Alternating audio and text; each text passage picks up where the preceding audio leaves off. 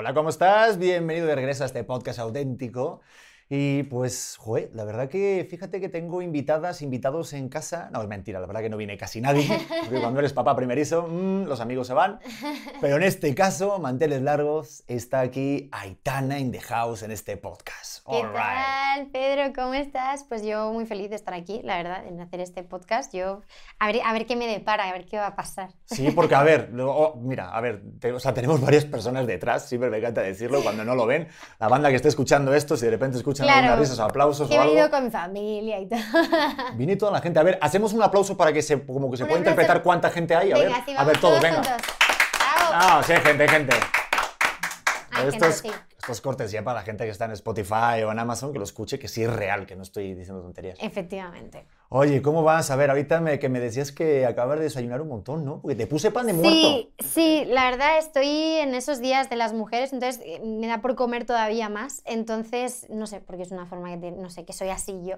Entonces he desayunado muchísimo, además, muy poco sano esta mañana. Entonces he llegado y he visto pan de muerto y he dicho, o sea, tengo que probarlo porque no lo he probado. Llevo aquí ya 8 o 9 días y no he probado el pan de muerto. Entonces lo he probado y me ha encantado. No me lo he podido comer entero porque ya mm, no doy para más, o sea, he desayunado muchísimo, pero está muy rico, ¿eh? Bueno, también tengo un picot o sal de frutas de esas, Ya ¿sabes? está, ya está. Yo creo que para hasta dentro de la comida yo ya me aguanto un poco, porque si no. Oye, ¿y, y- y- y qué crees que puede ser pan de muerto en España? O sea, ¿a qué se te hace así como de que podría ser? No lo sé, yo le he visto un poco, es que no, no le veo una semejanza. O sea, no es pan como tal porque es dulce, ¿no? Como que es más dulce.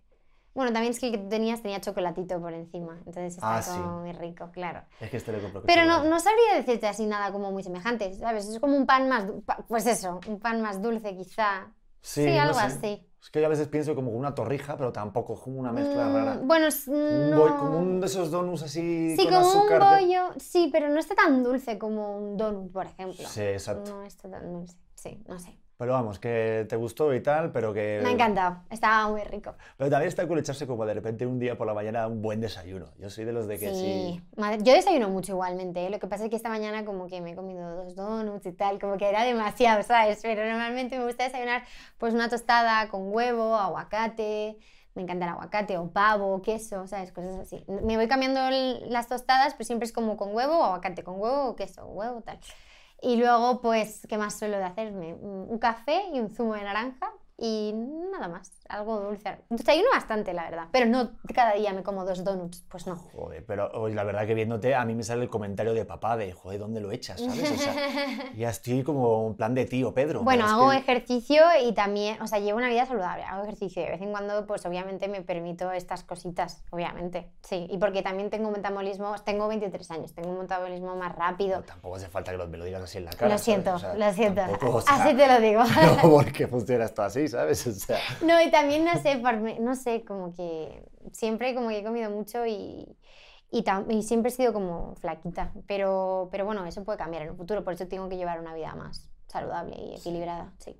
digo, este, pasa que los 33, digo, "Hijo, es que parece que esto es una conversación como de, de un tío a una sobrina, ¿sabes? ¿Qué va? Yo no lo Pero- estoy sintiendo ah, así. vale, yo tampoco, pues yo tampoco. Por eso la gente joven así tampoco nos pasa eso, pero sí de repente a los 33 hay como un cambio ahí raro. Sí, a los 33 justo, en plan 33. Joder, ah, yo sí lo sentí. A mí, a mí, por ejemplo, cuando cumplí 33 sí me dijeron, este, es la edad de Jesucristo y te van a Ah. venir cambios. Y yo pensé, cambios en la vida, del trabajo, del amor, digo que también, digo. Terminé una relación, pero también era de cuando te echas un panecillo, unos Ya, chilaquiles, ya, se te bueno. va acomodando.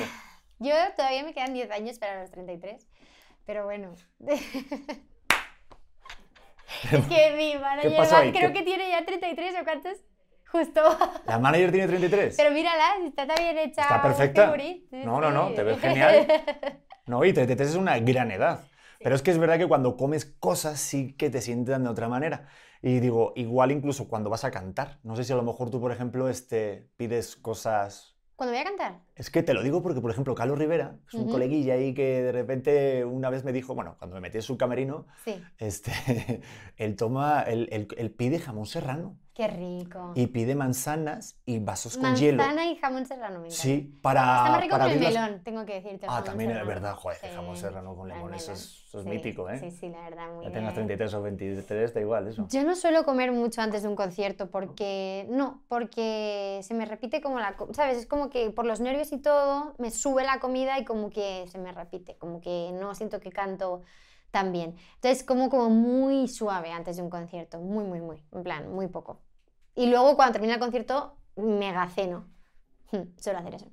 Y es que cuando una vez, digo, a ver, yo no canto ni nada, ¿eh? de verdad, tengo mucho respeto a la música, No pero hice un musical de Peter Pan aquí con una artista muy, muy Qué guay. conocida y me eché un Halls y comí de repente una tableta de chocolate.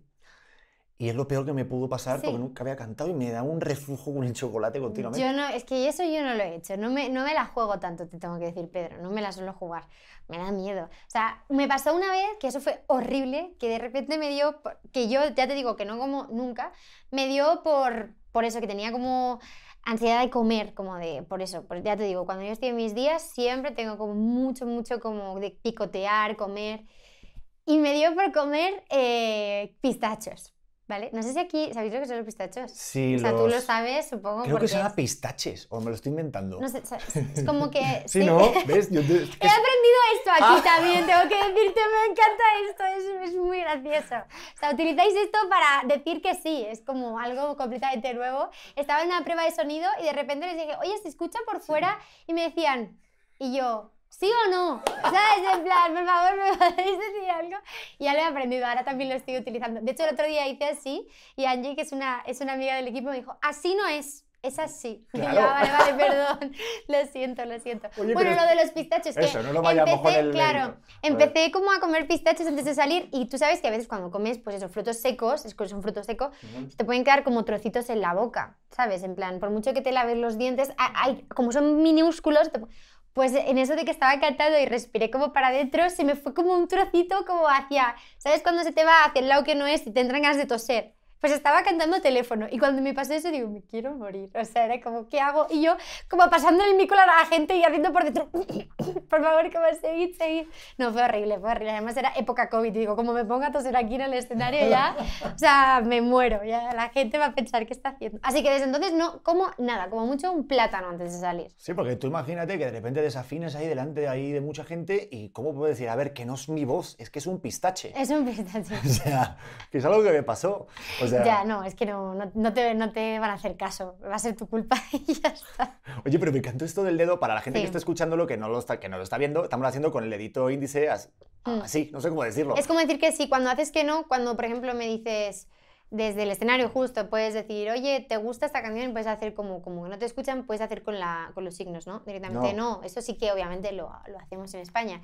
Pero es que aquí cuando dices que sí, también hacen así, como sí. Y eso me hace muchísimo, es que es muy gracioso ver a la gente haciendo así desde lo lejos, es como... Pero es aún más gracioso cuando de repente regresas a Madrid con tus colegas y Mm. claro, como se te quedan aquí las mañas y las formas de hablar, No, claro. y llegas y, oye, ¿quieres unas pruebas? Y haces. Y dicen, pero tú estás tonto. perdido". no, la verdad es que como vuelva y haga así, se van a reír de mí inevitablemente, pero porque no lo utilizamos, ¿sabes? Entonces va a ser muy gracioso. Pero lo voy a, ¿sabes? Lo voy a utilizar. Lo voy a ir a poner en España a ver si me hacen caso. Imagínate que lo pones de moda, ¿eh? y ¿Te todo el mundo? Me en el encantaría. barrio. Pues me encantaría, la verdad. Oye, este, pero tú, por ejemplo, con México tienes muchas cosas, ¿no, Aitana? Porque por ahí estuve escuchando que la primera vez que cantaste en público Sí. fue con tu papá en Cancún o algo así. Sí, es verdad. Eso fue muy gracioso. La primera vez que canté como en público con gente que no fuese de mi familia, porque antes sí que lo hacía con mi familia, fue en un viaje que hizo mi padre como de negocios, que había como, estaban como todos los clientes y tal, había mucha gente, como 200 personas, y uno de, como de los socios de mi padre, bueno, digámoslo así, porque si no, eh, nos dijo, es que es un lío si no contarlo todo. Sí, no te metas de... No, no, no, lo digo porque no es como socio, es un viaje que haces por trabajo, ¿no? Y lo hacía como un amigo de mi padre que hacía ese viaje por trabajo y por empresa y tal. Bueno, da igual, que no lo hacía mi padre. Mi padre era como un cliente y entonces el que era el que había organizado el viaje, que se llama Roberto, me dijo eh, si quería cantar en, en- en, bueno, en una cena que tenían con todos los clientes. Y la verdad como que dije, venga sí, pero era mi primera vez cantando delante de un público. Y sí, fue en Cancún, en México. ¿Qué años tenías? Pues yo creo que tenía 15 años o así. Joder, o sea que es el típico de a ver que la niña cante, ¿no? A Sí, ver, venga, sí. échate. y- No, y- pero siempre me preguntan, no, nunca jamás me han obligado. sí. Siem- No, yo era muy hecha para adelante, ¿sabes? Era como, venga, sí, sí, ¿sabes? ¿Y qué Era- canción cantaste? ¿Te, acuerdas o no? Sí, creo que canté eh, Someone, yo siempre cantaba canciones de Adele. Someone Like You, alguna de estas, sí. Ah, bueno, es que tú eres la buena generación que ya hablan bien inglés. No, Bueno, a ver, ¿No? yo, o sea, sí que es verdad que tenía buen acento, bueno, tengo buen acento creo de escuchar tantas canciones en inglés, pero luego me invento un montón de cosas, ¿sabes? Soy la típica que se inventa un montón de ¿El cosas. Watching Hours? Sí, sí, me ¿A encanta. Harry Parena? O Sí, sea, yo sí. de- A mí también me encanta hacer eso, la verdad. Sobre todo cuando canto es como, venga, voy a decir algo random. Nadie se da cuenta, solo la gente que sabe inglés. Y aparte como que queda más cool cuando cantas inglés que no se entienda, ¿no? Como, Claro. Así como... "Ah". Bueno, y además yo desde pequeña siempre he sido muy cuentista. Como que cuando era pequeña recuerdo ir a un viaje a, a Brasil con mi familia y como que mi familia, como éramos muy pequeños y fui con mis primos, algunas veces nos quedábamos como en, había como una guardería del hotel, que no era guardería, era como para adultos, que hacían extraescolares y cosas así, como juegos con los niños que habían en el hotel. Y claro, yo no tenía ni idea de ningún idioma, solo del español. Y allí hablaban, pues eso, brasileño o inglés. Y como que por hacerme la guay, porque nadie quería ser mi amigo porque yo hablaba español, yo empezaba a hablar con mis primos el inglés inventado. Y nosotros, Harvest Murder, todo el tiempo. Y mis primos como, bueno. Y nosotros como intentando entendernos entre nosotros cuando no sabíamos lo que estábamos diciendo. Pero bueno, la gente nos miraba raro, era normal, claro. Oye, estaría bueno que también así como tú corrigiendo a tu, a tu prima, ¿no? De plan, oye, no, es que no se dice así, esto es past simple. Claro, sí, Eso sí. no. Claro, claro, algo así. No, es que éramos muy graciosos, la verdad.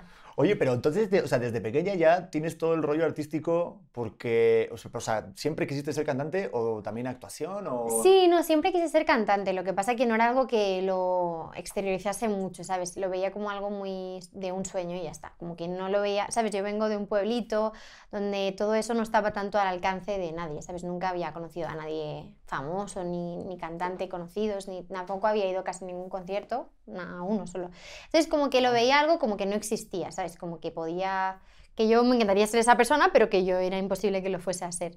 Hasta que, pues, una vez, pues, se cumplió ese sueño. Joder, pero con el casting ese, ¿no? Pero se supone, Sí. a ver, lo que pone Wikipedia, ¿eh? yo siempre Sí, lo sí, pongo tú- así porque Wikipedia sí, sí. pone... Uy, sí, de Wikipedia han ten- puesto cada cosa, sí, sí. A mí me pone que tengo 59 años, Ah, vaya, pobrecito. y que soy ingeniero nuclear de no sé qué madre. sí, es que Wikipedia como que cada uno puede poner lo que le da la gana. Eso no debería ser así, Sí, pero... no, no, pero, pero aparte creo que lo puedes editar, pero tienes que pagar un dinero. Ah, se paga, claro. Yo si quieres te puedo cambiar tu Wikipedia, pero la, la- que, la, que la verdad que la tuya es extensa, o sea, Sí. es una locura tu Wikipedia. ¿eh? Bueno, no, no, la- no me he puesto a leerla, la verdad. Tengo que hacerlo, sí. A mí me gusta como para ver qué cosas salen, ¿no? Pero a ver, pone ahí que tú ya habías estudiado diseño Sí, no, no. y que que- ya no tenías, eso sí está bien, ¿no? No, que iba a estudiar diseño, pero Ah, pues yo entré... que ya lo tenías ya estudiado y, que- No, y ya me- tenías ya la plaza después de selectividad. No, claro, sí. O sea, lo que yo estudié fue bachillerato y estudié bachillerato artístico y justo hice selectividad y tenía ya la plaza para entrar a diseño y fui un día a la universidad. Pero es que al día siguiente ya empezaba Operación Triunfo, entonces era como imposible. O sea, yo pensaba, recuerdo ese primer día que yo ya sabía que iba a entrar. Lo que pasa es que quería ir el primer día porque yo no sabía si en una semana iba a salir de Operación Triunfo, que me iban a echar en una semana, y si eso pasaba, pues yo te quería seguir estudiando, ¿sabes? No, no sabía lo que iba a pasar.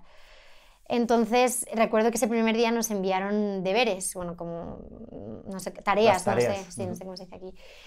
Y yo pensaba, no las voy a hacer. O sea, no las voy a hacer porque no voy a estar, ¿sabes? Estaba como apuntado cosas en la agenda, que son la agenda que es donde pones las tareas que tienes. Y yo las apuntaba y decía, no lo voy a hacer, no lo voy a hacer, porque no iba a entrar, ¿sabes? Y no más, la verdad que estuve ahí dentro cuatro meses, imagínate. ¿Pero hiciste selectividad o no? Sí, sí, selectividad lo hice, ¿Y te claro. acuerdas de los modelos de examen o no? O sea, porque Del modelo eso- de Creo que examen. no hay selectividad en México, por ejemplo. No lo sé si hay, ¿No pero... hay un examen como que para accesos de universidad, aquí, viniendo público? ¿Sí? Sí, Público. ¿no? Ah, sí hay, sí hay.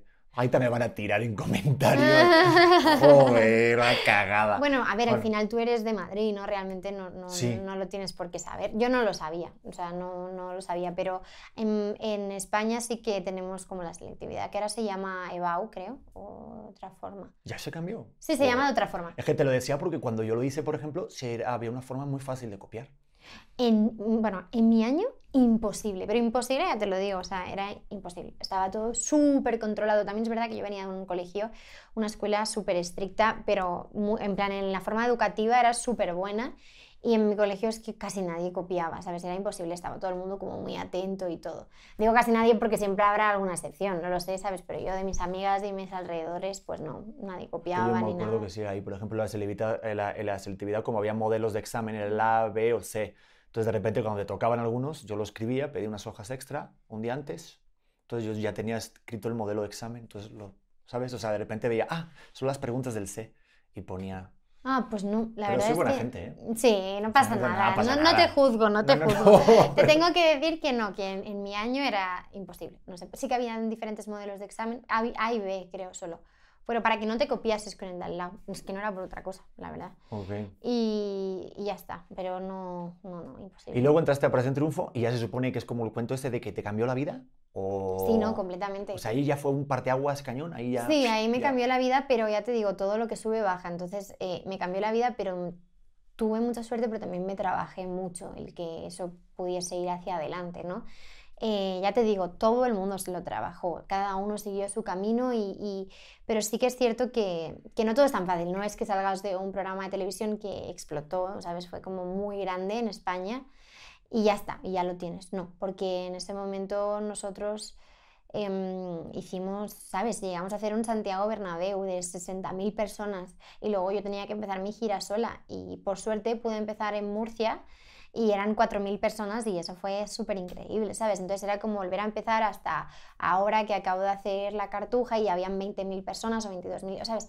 Como que todo tiene su proceso y no todo es tan fácil, ¿sabes? Tienes que saber que vienes de, pues eso, de un boom y que luego tienes que ir trabajándotelo en tu carrera en solitario poco a poco. Ya te digo, yo tuve mucha suerte porque la gente me quiso mucho y me quiere mucho, entonces lo tuve más fácil, pero sí que es verdad que ha sido eso. No, es un petardo. Dios mío, qué susto. Y yo, ¿qué ha sido eso? A ver, No, bueno. es que aquí me están pasando unas cosas. El otro día nos pasó, no pasa nada, son petardos. A ver, son El otro- petardos, tranquilos, para que la gente Sí, que sí, esté sí. escuchando esto. El otro no día nos a- pasó, que esto no lo he contado todavía, que estábamos en la prueba de sonido. Asusta, eh, tengo que decirte. No, no, no, es que se están enterando que estás aquí, entonces Sí, yo vale. creo que está la gente celebrando ahorita. El otro día estaba en la prueba de sonido del Metropolitan y mm, de repente llegó eh, uno de los de- bebé, se llama Bebé, que es uno de los seguridad, Sí. entró así como, paren todo. Y nosotros como, ¿por qué? Y fue como, paren todo, se va a mover, va a haber un temblor y yo. O sea, en mi vida he sentido un temblor nunca en mi vida, ¿sabes? Porque claro, en España es que no hay temblores. Y aquí como que ya me han dicho que es algo muy normal y sobre todo en estos en mes, en mes de septiembre, octubre. Y yo como, como que estaba con una pinza aquí porque me estaban haciendo el pelo, una línea del eyeliner, tal. Y yo como que no sabía que se hacían en esos momentos, pensaba que, nos- que se cancelaba el concierto y que nos íbamos a casa. Y yo como cogiendo todas las cosas y, y de repente me planto en el punto de encuentro, que yo ni eso ni lo sabía ni nada, con todas las cosas y yo, ¿dónde vamos? Y ellos como, no, no, nada, tenemos que esperar aquí, ya está, no pasa nada. Y yo, ¿y ahora qué va a pasar? ¿Se va a mover? ¿Qué va a pasar? Y no, no se movió, por suerte no.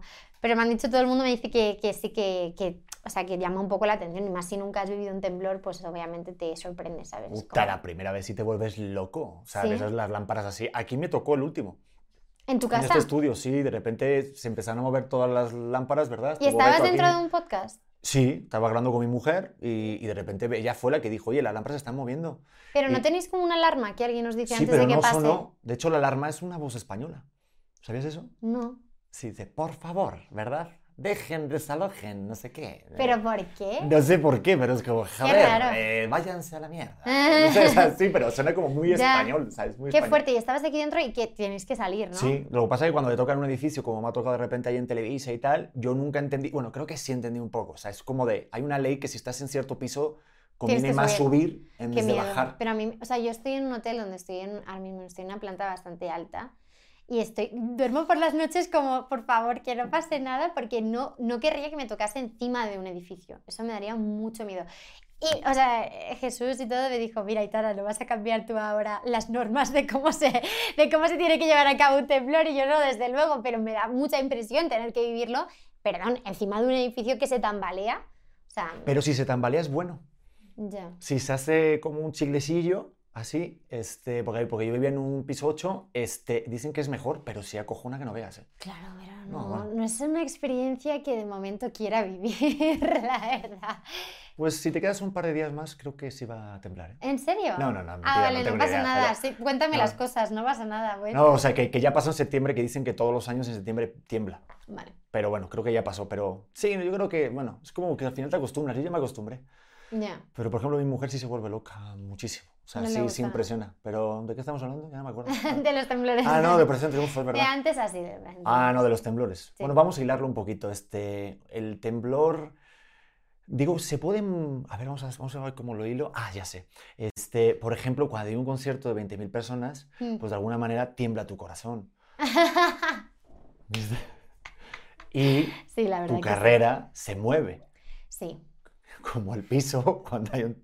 Bueno, tampoco lo voy a apurar tanto. Da igual. No, esto es el podcast, ¿no? Pero en, en tele tienes que hilar los temas para que parezca como que estás ¿Ah, en el sí? rollete, No, ¿sabes? pero puedes volver atrás. No, No, pasa a mí- a mí me da nada. igual. Sí, ya es. No, pero por ejemplo, sí es verdad, porque aquí me pasó con varios compañeros de la academia, que yo siento que es como la Operación Triunfo, aunque Ujú. intentaron hacer la Operación Triunfo aquí en México, pero no triunfó tanto. Creo que es la academia lo, con lo que es más como Operación Triunfo. Ujú. El rollo de cuando salen, porque siento que también es como una imagen de producto, ¿no? Que le pasó también a Pablo López y a otros compañeros. Y yo siempre me pregunto esto, ¿tú crees que de repente a lo mejor el no ganar te beneficia de alguna manera para no llevar como una carga, una presión de algo? No, yo creo que ¿O eso es un mito, o sea, eso es una tontería realmente. Em, no, o sea, la gente ya no mira quién gana, quién pierde, quién nada. O sea, quien gana en ese momento, porque es un concurso, pues se lleva un dinero y ya está. O sea, y para su carrera y ya está, porque todo lo demás, en realidad, da igual. O sea, a mí nadie luego me ha dicho si quede segunda, si tal, si tal, o a Maya que ganó, nadie, ¿sabes? No, no te posicionan de esa manera, simplemente tienes que trabajarte tu carrera y ya está, ¿sabes? O sea, luego es lo que ya dice todo el mundo. Lola Índigo se fue la primera, Mimi, y también le está yendo súper bien, entonces me refiero, no tiene nada que ver, ya eso es un mito. Sí, porque el rollo es como agarrar tu parte como auténtica, ¿sabes? Como decir, Claro. esta es mi imagen. Creo que también le pasó, ¿te acuerdas a May Meneses? Creo que se llama, ¿te acuerdas? No sé quién. La de, pues que hace mucho tiempo, la de- una de Operación Triunfo, la de, ¿qué estrella estará? Ah, sí, nani". qué fuerte, sí, Nani. sí, Esa me fue la encanta esa primera- canción. Pues ella fue la primera también que fue de las expulsadas y luego me acuerdo que era la que más vendía discos porque hizo un grupo con otro chavo. Claro. O Pablo López o muchos así. Sí, Pablo López también tardó muchísimo en sacar canciones, ¿sabes? Como que quiso también desprenderse un poco de, de que solamente sea la etiqueta, porque luego como que solo te ponen esa etiqueta y obviamente tú eres, sales de ahí y le agradeces mucho al programa porque eh, la gente te ha conocido por ese programa, pero luego hay mucho más, ¿no? Luego te, tú te lo trabajas todo lo demás, entonces, bueno, no solamente es eso. ¿Y cómo le haces? Porque, por ejemplo, este, ¿cómo le haces tú para, para, para, para llevar ese proceso tuyo de decir, esta soy yo? Porque decía Elvis, por ejemplo, es, es muy difícil estar a la altura de la imagen que tú representas. O sea, el público tiene una imagen de Tana, de, ah, esta es la que conocemos. Pues mira, yo ¿Cómo creo que mi imagen es muy real. O sea, yo creo que la gente por lo que conecta conmigo, sobre todo porque me lo dicen en la calle, no porque lo quiera decir yo por la gente, es porque soy real, o sea, es que soy como normal con la gente, con todo el mundo. Todo el mundo sabe de dónde vengo, todo el mundo sabe lo que me gusta trabajar y lo, y lo mucho que sé lo que cuestan las cosas, porque de primera mano lo sé por mi familia. Entonces, mm, ¿sabes? Yo creo que la gente cuando me ve ve un poco lo que yo veía cuando veía, pues eso, algunos artistas que me gustaban respecto a yo podría ser ella, ¿sabes? ¿Por qué no podría ser ella? No, no es tan inalcanzable, no, no, no, no. Es algo de seguir tu sueño y tu corazón y ser tú mismo. Por supuesto, tener un golpe de suerte, de suerte porque sería bastante hipócrita decirte que quien la sigue la consigue. Sí, quien la sigue la consigue, pero es muy duro ¿eh? y cuesta mucho. O sea, tienes que tener. Yo, mi golpe de suerte fue Operación Triunfo, claro que sí y que luego pues le cayese en gracia a la gente y, y me quisiesen. No, pero también yo creo que es como, como conectar, ¿no? A veces te Claro. igual como, porque siempre como, como los programas estos es como de Mm. cantar bien, dar el mejor show, la parte Mm. de perfeccionar y sí, Sí, sí, sí. pero si no comunicas, si no conectas con el público y tú fuiste favorita varias semanas, o sea, un montón de semanas. Sí, no, sí, sí, la verdad que de verdad que yo, con, yo sí que sentía que conectaba con el público porque así me lo demostraban ellos, la verdad. Y es que yo siento, digo, de las... A ver, yo a ti no te conocía de nada, te acabo de conocer hoy. Ujú. Y te decía, joder, los episodios, por ejemplo, que más de repente se me quedó grabados en un, en un programa que se llama La, La Resistencia, fue el tuyo. Sí, me por- has dicho antes, qué gracia. Porque rompiste, claro, porque rompes con lo, con lo que ya está establecido de que tenemos que aparentar de que todo está bien, ¿sabes? O sea, a lo mejor llegas y te tropiezas, lo haces obvio. O sea, el... Sí, justo la resistencia yo creo, o sea, a mí me gusta mucho la resistencia, de hecho David es amigo y le tengo mucho cariño, amigo me refiero, no, no nos vemos todos los días, pero sí que he hablado bastante con él y, me gusta eh, poder quedar con él y tomar algo, ¿sabes? Como que me parece una persona muy coherente y me gusta charlar con él y me gusta mucho su programa. Y sí que es verdad que al principio me decía, ¿por qué no vienes? Y yo le decía, es que me da mucha... Mm, me da como miedo, ¿sabes? Porque como que es muy... De repente te suelta algo que dices, wow, o sea, ¿por dónde me ha salido? No sé qué decir ni por dónde salir. Pero sí que siento que por eso mismo mucha gente a la resistencia va como un poco como con un poco de capas, ¿no? Es decir, a veces sí que siento y he visto como que van como a meterse con él, que está bien, porque él lo hace contigo, él siempre se mete un poco en el buen sentido con todo el mundo y saca como el lado bueno y malo de cada persona. Pero eso también hace como que la gente sea como un poco, ¿sabes? Como un poco chula de, tú no me vas, ¿sabes? Y yo pensaba, no, yo, yo quiero, o sea, hay de todo, ¿eh? también te digo, no voy a generalizar. Pero yo decía, yo no quiero, ¿sabes? Yo quiero ser yo misma, ¿sabes? Si David me sale con cualquier cosa, pues me ha salido, ya veré lo que puedo hacer.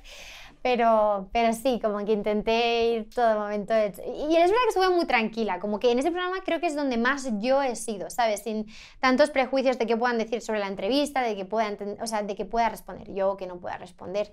Creo que ha sido como la, una charla muy de, de amigos, y como de estar en un salón y pasártelo bien fue un poco eso. Así que espero volver pronto. Yo creo que sí, que con lo que te no, yo creo que ahora... varios, o sea, varias veces que vas. Es que sí, sí, sí, se nota eso porque estás tranquila y tal, pero ahorita hay cosas que te dan miedo. O sea, de repente programas o te pones nervioso todavía.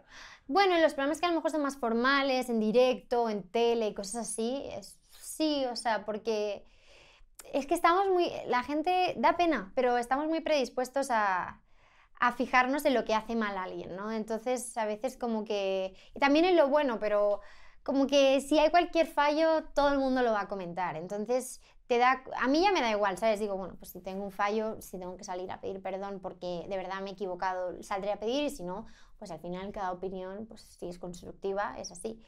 Pero, mm, ¿sabes? A veces te hace estar un poco más tenso de decir, uy, a ver que puedo decir que pueda dañar a alguien, ¿sabes? O que no esté, que no piensen igual que yo en esto, ¿sabes? Esas cosas siempre te dan un poco más de miedo. Es que siento que cuando eres así como... Porque yo también soy sin filtros. O sea, no, la verdad que aquí hay un monito que, estáis, está mm. bailando en mi cabeza. Entonces de repente digo y hablo sobre ciertas circunstancias, opiniones sobre temas. Y luego digo, joder, si me pregunto, oye, ¿estuve bien en esto? ¿Metí la pata? ¿Se malentendió? Porque digo, es sarcasmo. Sí. O sea, yo soy muy sarcástico. Claro, a veces el sarcasmo tampoco se entiende. Yo no soy muy sarcástica porque siento que no se me entiende, sino la verdad. No, pero ahorita sí como de repente hay entrevistas que dices, joder, también sabes como que te van a pillar, ¿no? Mm. ¿A ti te pasa? De repente cuando viajas, no sé, hay como de repente algunas palabras o algo. Ahorita estuviste en Guadalajara, creo que estuviste... Te vas no, pero la verdad aquí en México mm, súper bien. O sea, no me han hecho ningún tipo de entrevista en la que me haya sentido incómoda o con preguntas que no quiero responder o son súper formales y no me, han, no me han puesto ningún tipo de compromiso, la verdad. Es que aquí no hay tanta cosa como del corazón. O sea, para aquí es como, como espectáculos. Siento que no hay tanto, tanta prensa como en España que puede ser un poquito más, sí. ¿no? No, la verdad, por suerte, ahora en España con el tema del corazón, conmigo está todo más tranquilo, ¿sabes? Al principio, cuando empiezas con una pareja o lo que sea, siempre es un poco, pues sí, como el chisme, ¿no? Y ver a ver qué pasa y te siguen los preparaches y tal. Es una consecuencia de mi trabajo. Pero cuando ya llevas un tiempo, con, por ejemplo, yo ya llevo cuatro años con con, con, mi novio, entonces como que todo es más tranquilo, ¿sabes? Pero claro, cuando si hay una ruptura o hay empiezas o tal, o chismes alrededor, eso es como muy goloso para, para según qué tipo de prensa. Entonces eso sí que es como, ay Dios mío, ¿sabes? Pero es que es lo que te digo, es una consecuencia de mi trabajo. Sí, la cosa es como no perseguirlo. Yo siento que de repente muchos chavitos así como que ahorita son más, quieren ser más famosos que artistas. Eso me pasa muchas veces. Sí, no sé, no lo sé. O sea, no lo he vivido, o sea, no lo he visto en mi alrededor, pero porque con la clase de gente con la que me junto son personas muy normales. o sea que no, no lo, no sé, puede ser, ¿eh? no lo sé. Oye, eso es importante. Tú, por ejemplo, sí, sí seleccionas mucho a, a, tus amistades cuando de repente haces estos viajes o estás, o sea... Sí, no, en estos viajes más de trabajo vengo con mi equipo de trabajo. Por suerte, eh, mi equipo de trabajo, algunos, bueno, pues mi manager, pues por ejemplo, es mi prima, entonces es mi familia, ¿sabes? Y, y luego, pues Jesús, que también está dentro de mi equipo de trabajo, pues es de mis mejores amigos, pero se ha creado esa amistad por el trabajo, no anteriormente éramos amigos y luego se ha metido a trabajar conmigo, ¿sabes? Entonces, Y bueno, también han venido mis padres en este viaje. Pero como mis mejores amigos y tal, todos tienen trabajos. Obviamente no pueden dejar su trabajo para venir a acompañarme, ¿sabes? Cada uno tiene su vida y ninguna vida es más importante que la de los demás. Entonces, pues obviamente, pues no sé, ellos están ahí con sus cosas.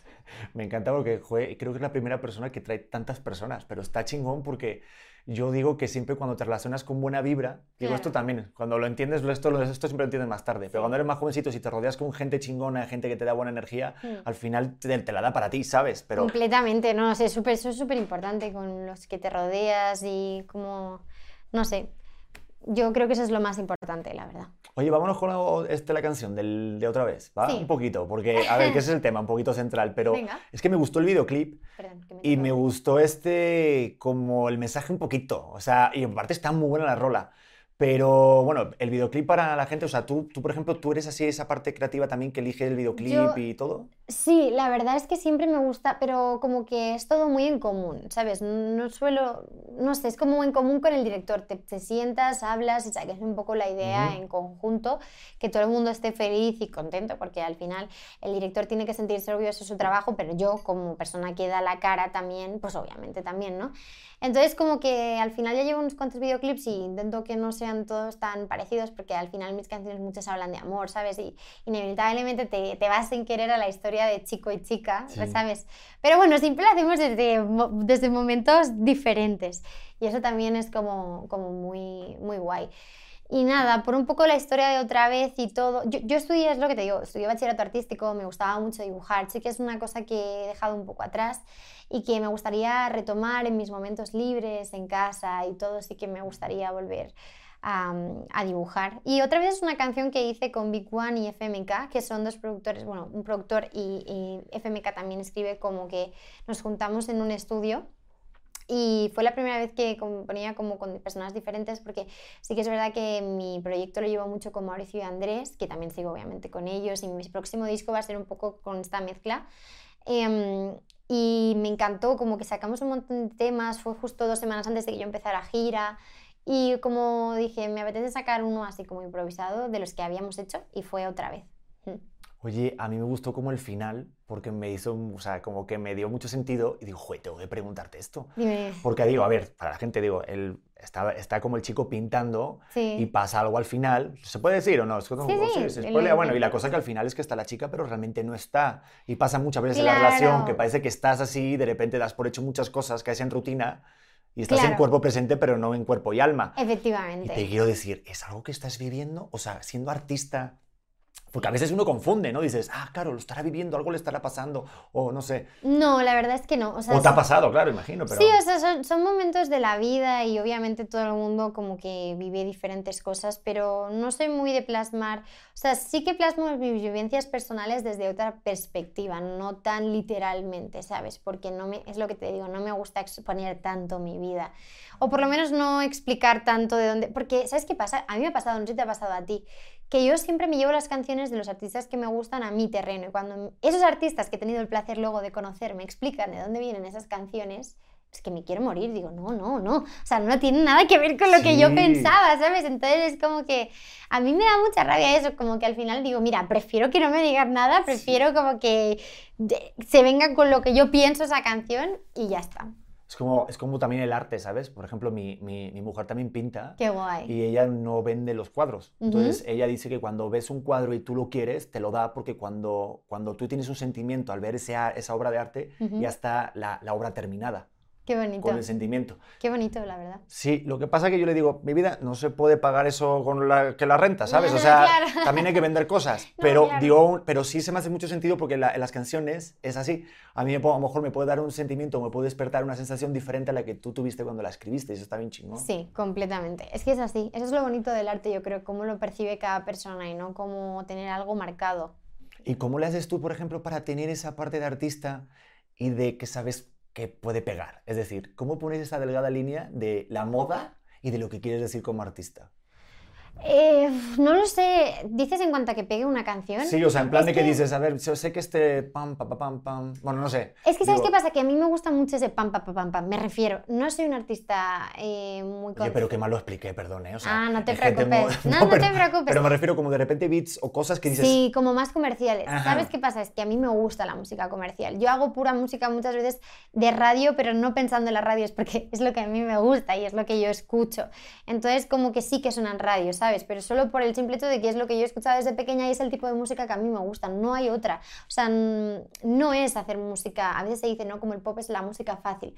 No es hacer música fácil. Lo fácil es decir que el pop es fácil, ¿sabes? Pero realmente eh, es lo que yo siento y lo que a mí me gusta, no lo que lo que parece más alternativo siempre va a ser lo mejor, ni mucho menos es lo que nada es mejor ni peor, o sea, todo es lícito y vale, es dependiendo de lo que la gente consuma y le guste, y ya está. No, y también lo que tú quieres decir como artista, o sea, se vale. O sea, yo es que siempre como que tengo esa, esa, como esa inquietud, ¿no? De saber que a lo mejor tú quieres decir algo como artista y sabes que a lo mejor te puede dar muchos views o muchos likes o hasta una colaboración. De repente, Mm. ¿cómo surgen? Porque tú has hecho colaboraciones con un montón de artistas. Sí, sí, con un montón, la verdad. rollo, pero eh, de repente, ¿cómo, ¿eso cómo surge? O sea, de repente si te llamas, si te No. late la canción, es algo... Sí, es como si te late, ¿sabes? Como decís Vale. vosotros. Eh, bueno, vosotros los mexicanos que dicen mucho si te late, me Sí, encanta. es que ya se me quedó, ya el, Sí. el que el te late ya se Sí, me quedó sí. súper grabado. La verdad es que es, o sea, no va a raíz de discográficas ni nada porque es como, eso es muy feo, como que, no feo, pero como que no es real, ¿sabes? Entonces, como todo es tan real a día de hoy, todo va con escribir por Instagram o que te pasen el teléfono y mandarle el tema, llamar a esa persona y decirle, mira, he pensado en ti en esto, o que seáis amigos y luego surja esa colaboración y, ¿sabes? A mí me ha pasado con muchos artistas que eso, que somos amigos y de repente pues ha surgido esa colaboración. Joder, qué chingón y que te, te, te escriben por Instagram así, oye, Aitana, porque Sí, te, te- o te- me llaman y, ¿sabes? No sé, me llaman y me dicen, o, llamo, o llamo yo, ¿sabes? El- Ok. Puede ser las dos cosas. Me dicen, oye, mm, ¿te acuerdas de esta canción que te enseñé? ¿Te parece bien si la hacemos juntos? Y yo, claro, o sea, o si, y si no lo veo, le digo, mira, esta no, pero podemos ver de hacer otra juntos, para que sea más yo, ¿sabes? Todo tiene que tener coherencia con el proyecto de cada uno también. Oye, y qué chingón cuando de repente estás en el otro lado, ¿no? Porque siento que es como cuando eres actor y tal, que te vienen los papeles y ya eliges, ¿no? Yo creo que tú ya estás en esa parte ya, ¿no? De que te Bueno. venga gente de, oye, quiero grabar con Aitana. No, pero hay de to- yo, sí. yo envío también muchísimas propuestas, ¿eh? Sí, sí, sí. Y a veces digo, me, viene, me dicen que sí, y a veces me dicen que no, ¿sabes? En plan, hay de todo. Es como que me envían, envío y hasta llegar a un punto, pues, pues a veces se tarda mucho. Es un proceso bastante lento, la verdad. Entre que grabas, escribes tu parte, te ves o no te ves, eh, coincidís en los, en los tiempos, ¿no? Porque de repente ese artista va a sacar una canción este día y no le viene bien sacarlo este otro día. Cosas así, ¿sabes? Siempre es bastante complicado, no es tan fácil. Y luego que coincidáis para grabar el videoclip, o sea. Es que imagínate, Es antes con la pandemia, claro, pones el Zoom y queda muy chulo porque Sí, es justo lo que tiene sí, que pero ya no, eso ya no sirve desde luego. Claro, y luego creo que en Spotify, digo, este Román, un, un- colega, de, el, que, el que canta en Matiz, me decía que también hay un tema, que esto yo a ver si me lo puedes explicar un poco, en Spotify, que de repente creas colaboraciones y qué rollo hay, de repente este... Ah, de si tienes la lead, o, o sea, como si estás en el primer... Pero a mí sé, eso no me pasa, o sea, como que si la canción es tuya y se la pasas a alguien, es tu... O sea, por ejemplo, en Mon Amour, la canción era de Zoilo, yo me sumé al remix y escribí mi parte, pero principalmente la canción era suya. Entonces, obviamente, mi nombre no va a estar el primero, mi nombre está el segundo, ¿sabes? Y el segundo significa que es la colaboración, es el featuring, ¿sabes? Zoilo, fit, Aitana, digámoslo así. Entonces, siempre se pone en Spotify el primero el nombre de la persona que ha hecho ese tema y la segunda es la que se ha añadido a ese tema, escribiendo también su parte. Bueno, no todos lo escriben, pero yo sí que escribo mi parte. Y, y entonces, pues eso, o sea, sales como, ¿sabes? Es un poco así. Y lo hago con todo el mundo, ¿eh? Ni por mucho... me- A veces pasa que por ser un artista más reconocido, te pones tú el primero por ser el reconocido, ¿sabes? Y sin el tema ser tuyo principalmente. Y no, o sea, yo incluso con la canción que hice con mi mejor amigo y todo, ¿sabes? Que mi mejor amigo era su primer tema también, o sea, era como que... Sí, no sé. Yo... Es como en el reggaetón, ¿no? Que como que el que colabora y es como la estrella la dejan como al final, ¿no? No sé, o no sé si es así, o sabes de las canciones, de No repente. lo sé. Algunos remises que he escuchado de repente se escucha. Pero oye, por ejemplo, ¿tú, tú en Spotify sí checas los números, o sea, o eres así de las personas que viste que ahorita estamos todos metidos en las redes sociales y la música se basa mucho ahorita Pues, en eso. ¿Tú lo checas? Claro, o- la música ahora mismo se basa en eso. Yo lo checo de vez en cuando y sobre todo, pues eso, si vengo a México, veo cuántas personas me oyen aquí en México, cosas así, ¿sabes? Como por ver un poco cómo está el panorama. Es un poco por eso, pero por lo demás, pues, pues no. O sea, obviamente si mi tema está al número uno, obviamente me llega, porque me lo cuenta mi equipo, mi idea está al número uno y te hace ilusión, pero no por ser el número uno, sino porque es que es, la canción más consumida esa- ese día, ¿no? De, de tu país y eso significa que mucha gente te, la ha escuchado. Y eso es muy bonito, saber que llegas a mucha gente, eso es muy bonito. Yo, por ejemplo, vi- viendo tus números, es, es una auténtica locura. Muchas gracias. O sea, en Spotify es muy complicado tener tantos millones y de forma mensual. Joder, no, no, pero, o sea, yo cuando ves eso dices, no mames, lo que conseguí. ¿Te acuerdas de la chica que a lo mejor que estaba estudiando el bachillerato de artístico y dices, no mames, qué Ya, pues sí, no, es que ves, ahí no me pongo tanto a... Yo creo que cuando te pones tanto a visualizarlo, como pensarlo demasiado, es cuando quizá te la mente. O sea, yo no me pongo tampoco, ¿sabes? Simplemente estoy tranquila, soy feliz con lo que tengo, pero no me pongo a pensar, ¡buah! ¿Cuántos millones de...? No, no, es que eso no lo suelo pensar, la verdad. Es que ahorita como que siento que las redes sociales, siempre que tengo artistas, digo, joder, ha, ha cambiado un montón desde hace ya 20 años o 10 incluso. Sí. Y ya, por ejemplo, incluso la aplicación de TikTok se convirtió en una herramienta muy buena para ustedes, Sí, ¿no? sí. Bueno, para todos, pero para mí también, para los clips de los podcasts y todo es muy, es muy útil. Pero ¿qué tanto de repente tú te fijas para de repente, ah, vamos a hacer este challenge o algo? Claro, no, ahora o- obviamente TikTok está funcionando mucho, sin ir más lejos, o sea, muchas canciones están en el número uno por TikTok. Creo que aquí ahora estaba una cover de, de No se va, o cu- ¿cuál es la? Sí, ¿no? No se va, de Morat, del Ah, grupo, sí. ¿cómo se llamaba el grupo? Grupo, que está número uno en Spotify México, que flipé. Era grupo con, Joder, hacía con tiempo que... F, grupo, no, pero no era grupo firme, era grupo... Yo estoy... am- Con F 100%, ¿eh? Buscarlo en Me pasa mucho yo a mí que se me olvidan estas en el cosas, top ¿eh? 50 y me contaron que era por, por un TikTok que se hizo súper viral. Frontera. Eso, Grupo Frontera. Bien, Beto, qué rápido, muy sí, bien. me contaron que era por un TikTok que, que se hizo súper, súper viral y obviamente pues porque el- la, la versión que ha hecho Grupo Frontera eh, pues es muy buena, ¿sabes? Entonces como que todo se junta y ahí está, en el número uno, o sea que TikTok en eso hace un montón, la verdad, por mucho que haya gente que no le guste admitirlo, que tal, pues bueno, es un consumo diario de, de música también, a los músicos nos viene muy bien, también es una ayuda muy grande. Y te vi como promocionando una aplicación especial de TikTok, ¿puede ser? ¿O algo Mm, así? ¿No era de TikTok? ¿Qué no, era? estoy Lo tengo por ahí. Colki. Colki. Colki es muy guay, es una nueva app, la verdad, eh, bastante pionera, eh, que es como para comunidades de grupos de fans. Es una app donde yo puedo hablar directamente con mis fans solamente, ¿no? Y entonces tenemos un grupo y de repente voy enviando audios o ellos me hacen preguntas, tienen como preguntas limitadas. Y, y así puedo leer todos los mensajes y también pues voy colgando fotos solamente allí, como cosas de mi música, ¿sabes? Es como... Sí, es como una es comunidad. Como, es como un OnlyFans, pero bien hecho. O sea, porque... Pues, sí, ¿no? Bueno, pero sí, digo, porque. OnlyFans sí se hizo en, un primer, en una primera instancia para eso. Luego se, se desvirtualizó y se volvió todo este rollo. Pero Claro. se supone que lo hacían en Estados Unidos para justo tener acceso muy limitado de artistas. Efectivamente, pues es un poco eso, pero sin tener nada que ver con lo que es a día de hoy OnlyFans. No, no, sí, claro, no, no, no, no, sí, sí, Ya la gente va a estar buscando ahí tan el OnlyFans ahí. Sí, o- sí, no. No lo Oye, intentes. y por ejemplo, ahorita todavía siguen dando discos de platino y todo ese rollo. El otro día vi que en México te dieron un chingo, o sea, fue una Sí, locura. sí, la verdad que me dieron un montón. Es que yo hacía mucho que no venía a México y desde entonces han pasado un montón de cosas y, y la verdad que aluciné. O sea, aluciné con los discos de platino y tal. y Fue como una sorpresa muy bonita que me dio Alfredo y la gente de la compañía en Universal Music México. Y no sé, me- les dije, no sé cómo me lo voy a llevar a España, supongo que me lo vais a tener que enviar porque esto es imposible llevármelo todo.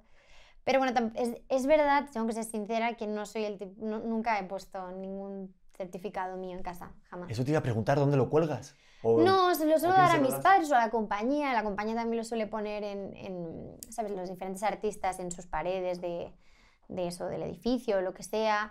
eh, o eso, alguien de mi familia también me ha pedido que les hacía ilusión tenerlo en casa. De repente voy a casa de mi primo, Tony, y tiene ahí como los certificados. Eso me hace mucha gracia.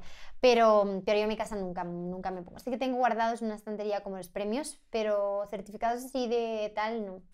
Es que me parece muy raro, ¿sabes? Como A mí entera... yo también lo odio. Lo odio Sí. tener premios en tu casa. Digo, hay gente que de Sí. repente les gusta como que les motiva. Yo soy cero de esas mamadas Sí, igual. no, no sé, es raro como tener tantas cosas llenas de mí en casa, es como, uff, como ahora que, como no estoy en mi casa, ¿no? Pues me fui con 18 años, eh, mi madre tiene un montón de fotos mías ahora en casa y me- me- yo llego a mi casa de, de mi pueblo, ¿sabes? La que crecí, ¿Cuál es tu pueblo? No me dijiste. San Climent del Llobregat, está en Ah, Barcelona. Claro, sí. Y no, de repente, em, claro, entro y veo tantas fotos mías que le digo, mamá, tío, esto es rarísimo, ¿sabes? En plan, no me gusta nada verme en todas partes, eso me da mu- mucha cosa, es como muy extraño, la verdad, porque ahí en casa es- soy yo ah, en lo personal, ¿sabes? Entonces, no quiero nada que tenga que ver como con Aitana, la cantante, que al final es la misma persona, ¿no? Pero, pero hay que tocar tierra todo el tiempo. ¿Y te pasa que cuando llegas a casa tu mamá todavía te ve como la niña pequeña o ya te ven como Sí, la no. artista? Porque siempre idealizan a los No, hijos, no, pero van a ser siempre la niña, Mi madre me ve como, sí, como una niña, sí, la verdad que sí.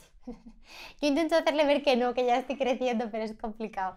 No, pero ella, o sea, obviamente sabe que ella, que soy madura y una mujer, ¿sabes? Pero siempre voy a ser su niña, obviamente. A mí me pasa yo llego de repente, ay hijo, ten cuidado con las llaves, hijo, vas a que estás despistado, oye, que vas a Sí. olvidar la cabeza. No, no, sí, sí, ¿no? yo creo que va a ser así siempre. O sea, me lo ha dicho mucha gente, que al final eso es así siempre, y ya está.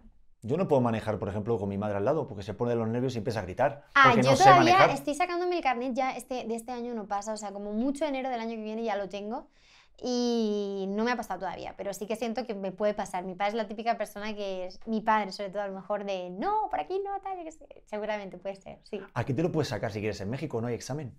¿En serio? No hay examen, es una puta Qué locura. No, Llegas, pagas un dinero y te lo dan. sería un, yo el flip, no, la liaría demasiado, no, no tengo ni idea de, no.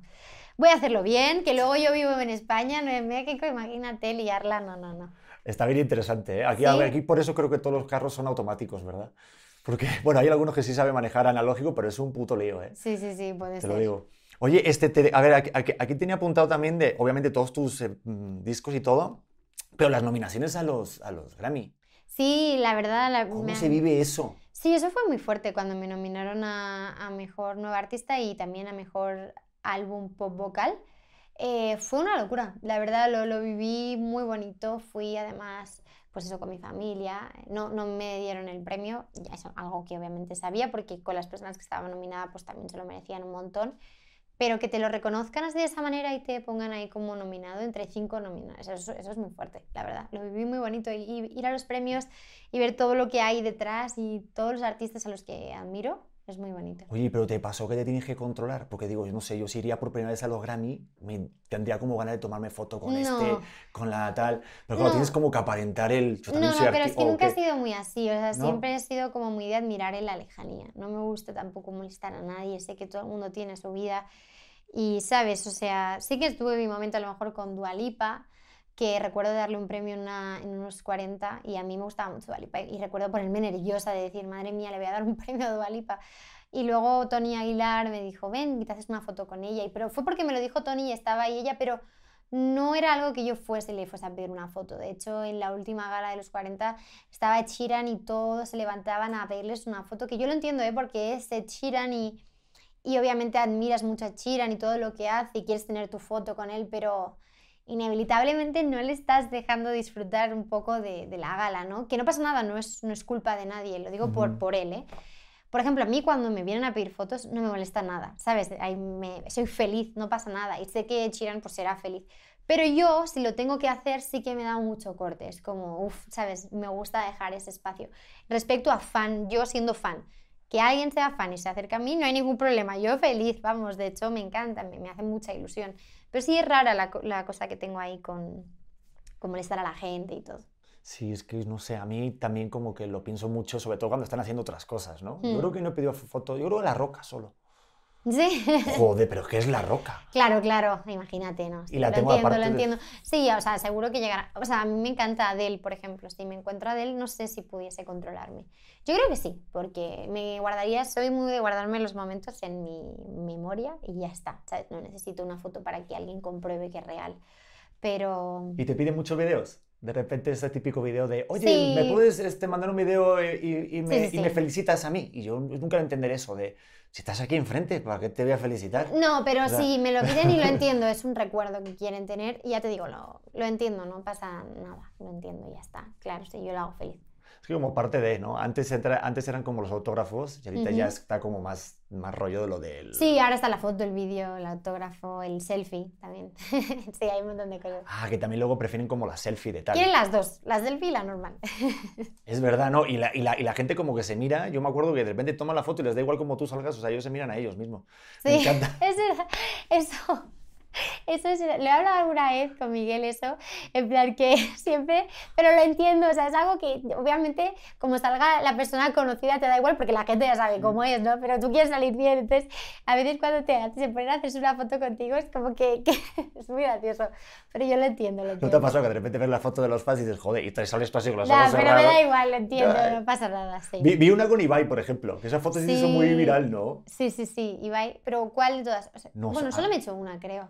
Ah, pues yo vi una, no sé. Sí, creo que solo me he hecho una. Vino a mi concierto que le invité yo personalmente y le dije Ok. si quería venir, sabía que tenía, pues eso, tiene un montón de cosas igual que hacer en su vida. Pero sí, se vino con sus amigos, me hizo mucha ilusión y nada, vino a mi concierto y nos hicimos una foto. Y Sí, ya, esa está, es la- tranquilamente, sí, como para recordar el momento, ya está, sí. No, y está chingón porque como que de repente yo te veo muy cercana porque creo que esas fotos o esa forma, eso como que te acerca al, al público, ¿sabes? O sea, de repente yo te estoy viendo, ah, mira qué chida, pues le voy a pedir una foto. Cuando de repente no subes fotos ni nada, dices, ah, está nada... Porque yo veo tus redes que eres bien activa, o sea, me encanta verte. Bueno, no soy tan activa, o sea, sí Ah, que lo ¿no? soy ahora. Cuando estoy en otro país, que estoy haciendo como promoción y, y estoy conociendo cosas nuevas, y- sí que soy activa porque, porque me gusta mostrarle a la gente un poco lo que, lo que estoy viviendo, ¿no? Como, como artista, porque todo es como artista. Aunque muestre cosas de mi vida personal, tienen que ver bastantes con, con algo de trabajo mío. A ver, quitando, pues eso, cuando cuelgo fotos con mis perras, que a lo mejor no tienes Es verdad, ¿cómo le haces? Que, que Sí. Con sopa, ¿no? Sepa y oliva, sí. ¿Cómo le haces ahorita que estás a distancia? Pues tengo una persona que, la verdad, dos chicas que, que quiero ya un montón porque no pueden ser más increíbles Ah. con ellas, eh, que me las cuidan y que yo estoy tranquila con ellas, la verdad. Y nada, pues cuando vuelvo están ahí conmigo tranquilamente. Pero bueno, todo lo que muestro es como bastante eh, profesional. Entonces, cuando estoy en mi casa, cuando estoy en Madrid y no estoy trabajando, a lo mejor estoy, sí que estoy trabajando, pero no que la gente lo sepa. Es decir, estoy componiendo, ¿no? O estoy en casa haciendo otra cosa, o a sesiones de fotos, ¿qué tal? Ahí no, no cuelgo muchas fotos porque es como que es más de mi vida, ¿sabes? Como más tranqui. Y a no ser que esté haciendo conciertos, que siempre cuelgo fotos de los conciertos y todas esas cosas, ¿sabes? Pero que yo siempre digo que a mis fans que no se acostumbren porque cuando vuelvo a España, cuando estoy haciendo otras cosas, no estoy todo el tiempo tan activa, ¿sabes? Hasta que no, ¿sabes? No sé, es depende de los momentos. No, y está padre hacer un detox y creo que también como artista creo que te viene bien a ti como de repente inspirarte con otras cosas, ¿no? Y, Hmm, y está chingón eso de vivirlo para ti. hmm. Porque muchas veces decimos, a lo mejor como que estás leyendo un libro y le tomas la foto rápidamente y ni siquiera has leído la página. Ya, no sé. ¿No? No, Hay mucha gente, bueno, yo creo, no sé. Sí, sí, sí, claro. Hay No. muchísimo. Por ejemplo, tú eh, cuando estás componiendo esa parte creativa, ¿tú escuchas tus canciones o Antes de que salgan. sí o Sí, antes de que salgan las escucho un montón para ver cómo la gente lo va a percibir, pero luego ya no las escucho. ¿Y cómo sabes que está terminada? ¿Cómo de repente dices esto ya o eres de las de, ay, falta esto? O, Yo sí, soy de las de, ay, falta esto, tal, pero también confío mucho, es que claro, llevo mucho tiempo trabajando con, con los mismos productores y confío mucho en ellos también. Yo compongo mis canciones, pero no produzco. Entonces confío mucho en el criterio de la producción de la canción, de los productores con los que son mi equipo y con los que estoy trabajando desde hace tiempo, porque sé que en otras canciones ha funcionado bien. Pero sí que luego soy un poco quisquillosa. De- Es depende. Es que a mí, me gusta, a mí, por ejemplo, que me cuesta mucho delegar. Entonces, siento que cuando haces una canción es como también un poco como de repente estás haciendo siempre algo y estás escuchándolo tantas veces que dices, ah, esto no va a pegar, ya no me gusta. Y no me Ya, tiempo. por eso, sí, por eso tienes que intentar no quemarla mucho, porque si no, sí que te da esa sensación. Pero bueno, ya está controlado eso. Oye, y ahorita con el tour, entonces, ahorita qué, qué, qué, qué queda? Porque hiciste Guadalajara, hiciste el Ujú. Metropolitan aquí en Ciudad de Pues México. mira, me queda. mm, ahora ya estoy haciendo promoción aquí en México. Es, es que yo quería empezar como muy poquito a poquito, ¿sabes? ¿No? Vengo de hacer una gira muy grande en, España y aquí es la primera vez que hacía conciertos, así que quería empezar muy poco a poco. No significa que el año que viene no vaya a volver. No es algo que haya organizado todavía, pero sí que es algo que me gustaría organizar. Y ahora, mira, me, estoy esta semana aquí en México. Estaré pues em, componi- ay, componiendo, haciendo promo y, ¿sabes? Un poco fotos de revistas y todo. Eh, conociendo también la ciudad, que todavía me quedan cosas que conocer, obviamente, yo creo que me quedarán siempre cosas que conocer. Y luego me vuelvo a seguir rodando La Voz Kids a España y ya luego me voy a Argentina, México, Uruguay, ay, México, perdón, Argentina, Uruguay y Chile. Y, y, ya me vuelvo y tengo premiere y todo porque sale mi serie. Es verdad lo de, Disney. Sí. Vi que subiste una cosa ahí este, bien, bien, interesante. Sí, que ganas, Pero digo, subiste el tráiler y yo me quedé con ganas de más. Subiste ahí el no, Twitter, es un mini tráiler, eso es sí, nada. nada, nada pero... No, ahora va a salir el tráiler um, real. O sea, ¿No se puede contar algo de eso? ¿Nos dejan...? Sí, sí, sí, ¿se puede? o sea, te puede contar pues lo que te pueda contar, que es... Eh, hoy justo ha salido que sale el 2 de diciembre, o sea, que ya es nada, o sea, en un mes y muy poco. Eh, también se puede contar, eh, bueno, es una historia de dos personajes, Candela y Diego, que son historias paralelas. Va un poco sobre empezar, como de las oportunidades, ¿no? Esta serie. Eh, Candela es una chica que empieza a... o sea, que toda su vida su sueño ha sido ser cantante y no ha tenido una infancia muy bonita. De hecho, ha tenido, pues eso, sufrió bullying y aspectos de su vida difíciles. Pero bueno, siempre se ha refugiado en la música y cuando ya es más mayor, pues eh, empieza a tocar en un garito, como en un bar que se llama Oasis, de jueves a domingo. Y luego, pues ella también trabaja en un, en un sitio como de logística, así como de, de hangar, de estos, de como tipo, yo qué sé, pues de cajas, ¿sabes? De poner Sí, sí, cajas sí. de enviar y todas estas cosas, eh, de envíos. Y como que un día le descubre un productor y ahí empieza como todo lo que va a ser la historia de esta chica dentro del mundo de la música y lo, lo difícil que es como cada uno de esos recorridos, todo el proceso.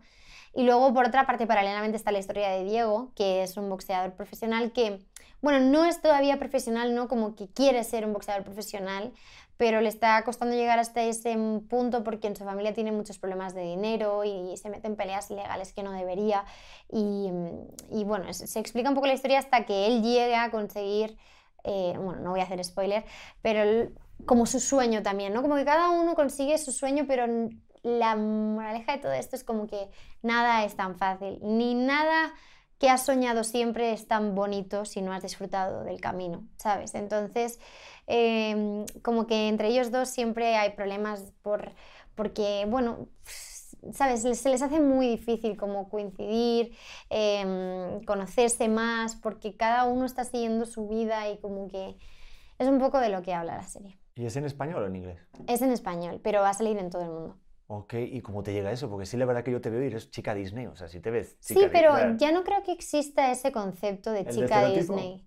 No, porque ¿sabes qué pasa? Que antes es- existía Disney Channel y, y realmente Disney Channel Sí. era una cadena em, donde se hacían como contenido para gente más eh, pequeña, ¿no? Como para niños o todas las series quizá eran como con un objetivo de llegar a, pues eso, niños hasta a lo mejor 18 años como mucho, ¿no? Pero todo lo demás era como que ya no, no llegaba tanto. Y, y estaba como predestinado a eso y luego como que existían las chicas Disney que luego crecían y hacían su propia carrera y todas esas cosas, pero es que Disney ahora, nuestra serie es una serie de más 16, para empezar, o sea, no es una serie de niños como tal, ¿sabes? No tiene ningún contenido explícito sexual ni nada así, ¿sabes? Pero sí que tiene un lenguaje como no de niños y, y dinámicas que no son de niños. Es decir, lo puede ver un niño, pero no está aconsejado tampoco que lo vea un niño, ¿sabes? Eh, y realmente Disney es una, ahora mismo es una plataforma como cualquier otra, ¿no? Como podría ser Netflix, Amazon, cualquiera, HBO. Tienen su contenido de todo tipo. Tiene hasta el contenido de más dibujos, ilustraciones, y que son para niños. Y luego tiene Marvel, que no tiene, ¿sabes? Que también puede ser para niños o no. Luego tiene Star, que es la plataforma, pues eso, más de adultos. Eh, entonces ahora ya yo no creo que exista tanto el prototipo del concepto de Disney eh, como chica Disney, sino que simplemente es una plataforma como otras que está también abriendo su camino eh, a tener todo tipo de contenido y que todo sea como muy variado. Yo soy muy fan de una serie que han sacado que se llama Pam and Tommy, que es de Pamela Anderson y Tom Lee.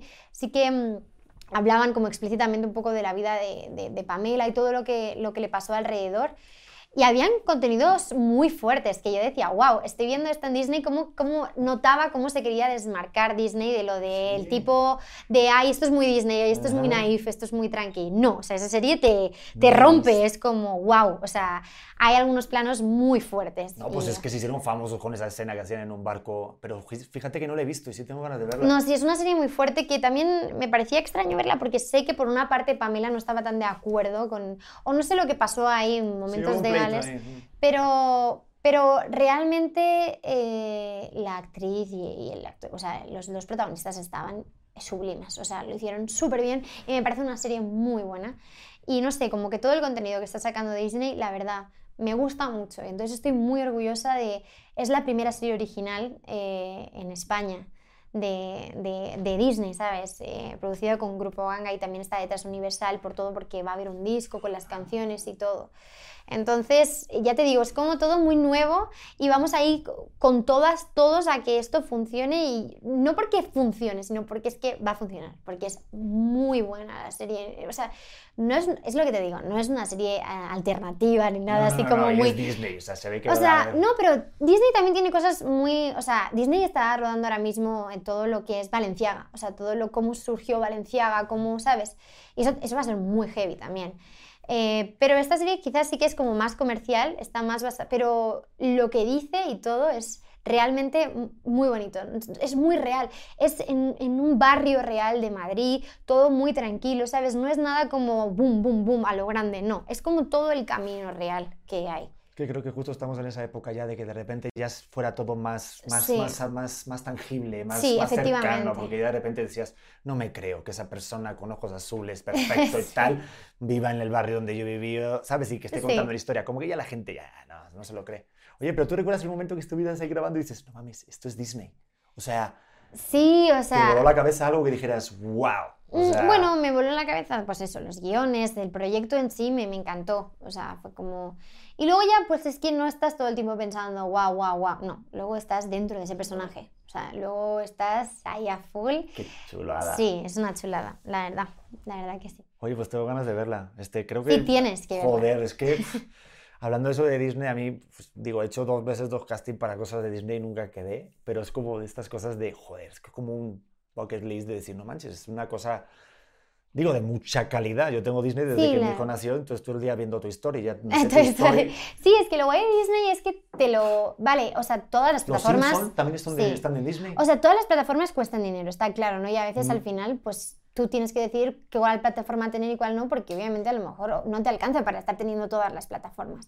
Pero lo bueno de Disney es que tienes de todo. O sea, tienes como para tu hijo de dos años, tu hijo de ocho y el de 16 y tu padre um, o tu abuelito o lo que sea de 80. O sea, como que tienes todo tipo de contenido y eso mola mucho, la verdad. Ya, ya, has visto que cuando ves películas así antiguas, del plan, plan yo que sé, Rey León o te sale un mensajito antes y te dice, esta película, por favor, está basada en estereotipos de hace unos cuantos años. Sí, está mola. Eso me, me, voló, digo, joder, toda mi vida viendo Aladdin y nunca pensé nada en esto, o La Sirenita o algo así, yo que sé, o el Rey León, cualquiera. Sí.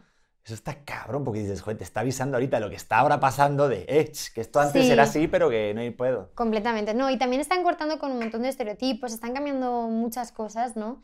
En Lightyear, que creo que también hay como una, es una película nueva de Disney, creo que hay una pareja, no la he visto, pero creo que hay una pareja como eh, de chicas, o sea, lesbianas, novias, ¿Sí? y sí, sí, sí, y no sé, dentro de la comunidad LGTBI, ojalá haya más cosas así, ¿no? Y todo respecto a lo de, bueno, la sirenita, que, que ¿sabes?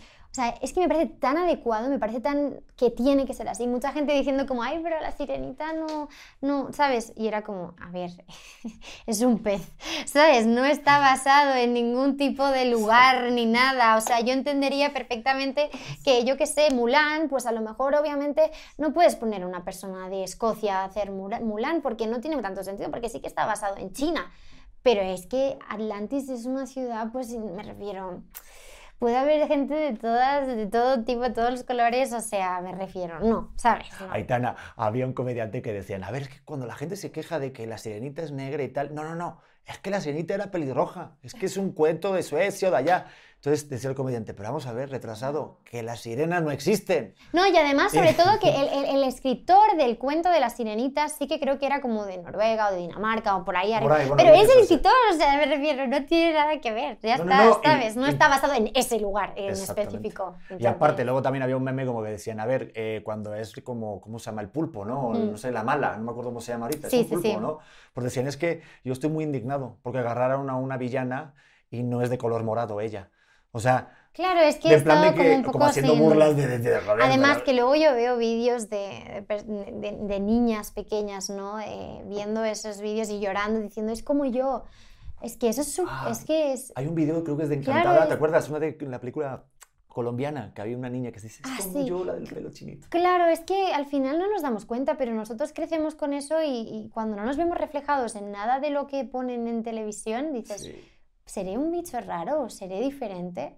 Y no, ¿sabes? Entonces, de algún modo hay que eh, entender y visibilizar que eso no es así, que no lo que sale en televisión es lo bueno y lo otro es lo malo, ni mucho menos. Pero bueno, si también puedes como dar un poco el abanico de todo, ¿sabes? Eh, también es real. Entonces, no sé. Justo viendo la, que la serie de la, de la Veneno, cuentan Ah, esa sí, historia, ¿la viste? increíble. Es increíble. No, claro, de los Javis. Y cómo, cómo se identificaba la Veneno Sí, con la otra. Es muy y cómo- fuerte su historia, Es sí. muy fuerte, pero fíjate qué importante, porque cuando estás en el otro lado, Mm. tú nunca sabes a qué niño o niña vas a impactar tú, por ejemplo, hoy aquí en este podcast o mañana cantando. Completamente. Nunca lo sabes. Por eso dicen que, que tienes que dar como el todo por el todo en donde estés. Eso me decía una compañera. Oye, este, creo que ya me fue del tiempo, ¿verdad? ¿Ya? ¿O vamos bien? Digo, creo que tengo todo hecho. Fenomenal. Sopa, Yo la tal, verdad es que muy... Hija única, tal. Este, Hemos perfecto. hablado un montón, la Hemos verdad. hablado de muchas cosas, Sí, ¿no? sí, la verdad Pero que no sí. sé si ya se fue el tiempo, ¿se está viendo? Ah, 10 minutos, perfecto. Este, pues yo, yo hablé más o menos de todo, más o menos. Digo, me encantó lo de. Ah, no. Oye, también tienes un problema como yo que de repente sí tienes astigmatismo. Sí, yo llevo lentillas ahora. Mucha gente me dice, ¿llevas lentillas de color? Y yo, no, no, de color no, es que no veo, estoy ciega, o sea, no veo nada. Tengo mucho astigmatismo y miopía, como 5 o así. Y me operaré en un futuro. Pero ahora mismo, bueno, en un futuro, cuando tenga tiempo libre. Es que eso también me pasa a mí, pero no sé hasta qué punto tú, de repente, cuando estás cantando y tal, ¿eso te afecta? No, o- llevo lentillas. O sea, siempre me pongo ¿Y lentillas. no afecta cuando- de eso nada, del No. aire y nada? Sí, me pongo lentillas, no, o sea, siempre tengo mis días en los que tengo el ojo más reseco y yo, me llora más o me molesta la lentilla, pero ya, ya. Es que ¿sabes por qué te lo digo? Por, para que veas, cuando de repente en un concierto, es que no sé si, si ya te lo han hecho, pero aquí en México está muy ahorita de moda tirar un muñeco de Dr. Simi. Sí, pero no pasa nada, no, no ¿Ya me- te, ya te lo han tirado o no? Sí, pero no, o sea, aunque me diesen en la cara, que bueno, espero que nadie tenga eso. No Esas ganas, muchas cosas, ¿eh? Pero bueno, sin querer a veces puede pasar, claro. Eh, no, no creo que pase nada en las lentillas, no lo sé. ¿Ser hija única es cierto que de repente te consienten más, Aitana? Mm, no lo sé, porque como no he tenido la referencia de no ser hija única.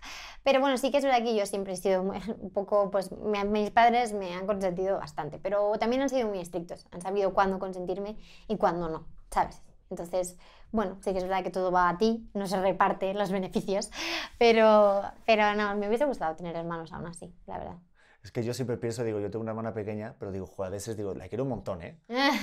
Muchísimo. Pero digo, joder, pues yo no, ya a mí no me dieron coche, a mí no me pagaron los brackets, a mí no me dieron la... Sí, pero bueno, es que supongo que eso sí, yo he visto cosas así con mis primos, de, "Vea, con unos sí, con otros. Bueno, yo qué sé, es que es depende de la época también, ¿sabes? Y todo. Y si eres el mayor, pues a lo mejor, no sé. Sí, o sea, a, a mí como que me, que me tocó la parte culera de mis papás de en cuanto estaban más pobres, ¿sabes? Entonces, a mí Ya. me tocó los taxis, me tocó el pisito, me, me tocó así, y yo decía, a ver, cabrona, yo conozco a papá y mamá antes que tú, ¿eh? Ya, ya, ya. Y tú estás disfrutando los braques, el coche, y yo, me comí el taxi, y ahorita ya Ya. tienen piscina y todo, la leche. No, no, no, eso sí No, está, no, no. está diferente. Oye, pues nada, este, Aitana, que qué gusto, este, gracias por estar por acá. Igualmente, muchas Eres gracias. súper agradable y de verdad, pues, desearte lo mejor siempre y pues aquí tienes este, un colega que pues, lo que quieras que te pueda echar la mano, pues aquí Claro, estamos. pues millones de gracias, de verdad. Para mí sido una charla muy, muy guay, como decimos en España. Tiempo que no escuchaba ni flipar ni guay. Sí, yo sí, yo soy muy española para esas cosas. Yo- y además que soy de Barcelona, ¿sabes? Pero llevo mucho tiempo, bueno, cuatro años viviendo en Madrid y ahora estoy empezando a utilizar el mazo, en plan, es mazo guay. Y, y digo, uy, uy, uy, uy, ¿qué estoy diciendo? Como en Barcelona decimos es tope guay, ¿sabes? Como es muy guay, pero no mazo, mazo es como más de Madrid, la Joder, verdad. es verdad, tope mazo o mazo guay sería como súper chido. Puede ser, no sé. Ay, yo O sea, no, pero yo te hablo de traducción, es chido o súper chido y lo otro que era este, flipar. Sí, Pues me está mamando, yo qué sé, es que no sé. sí, o me está alucinando, no sé. No, Sí, sí, sí, sí, es, sí. es- que no- no- como muy... No es sí. alucinar porque también lo dicen aquí, pero hay, hay una, por ejemplo, que también te la digo por si la dices aquí, espabilar no existe. Espabilar no existe. No sé, yo digo espabilar ahí en el tráfico, digo, a ver, espabila. Y la gente me mira como, no sé qué me dijiste. Pues si de repente te, Me te encanta. pasa. Sí, lo de coger y todas esas cosas, ¿no? Que es otra cosa. ¿Ya te ha pasado con eso? Sí, o sea, yo digo mucho, voy a coger esto para llevármelo a casa, ¿sabes? Entonces no es coger, es agarrar o otra cosa. Sí, ya sé que es otra cosa en, en aquí, pero bueno, da igual, o sea, Yo creo que se sabe que en España decimos coger y ya está. No, sí, lo que pasa es que a mí me hace mucha gracia cuando vienen las, las mamás y mi madre, por ejemplo, la primera vez que la traje, la llevo en autobús y me dice, ay, hijo, te agarraste y te, te, te, te, te pusiste una, una chaqueta o no. Y le dije, mamá, sí me la llevo poniendo desde los 16 años, pero aquí chaqueta significa otra cosa. Ah, ¿qué significa? No sabía. Ah, pues ¿No quieres decirle? Sí, ah, no, pues es vale, que ya, ya ya soy sé. padre de familia, me cuesta hablar mal. Digo, Ya, en el programa de la noche hablo fatal, pero Ah. pues una tracatrisquis. Ah, vale, Entonces, claro, imagínate una señora de 60 años hablando chaqueta en el autobús ahí, diciendo, Claro. ¿te pusiste una chaqueta, hijo? Y todos, así.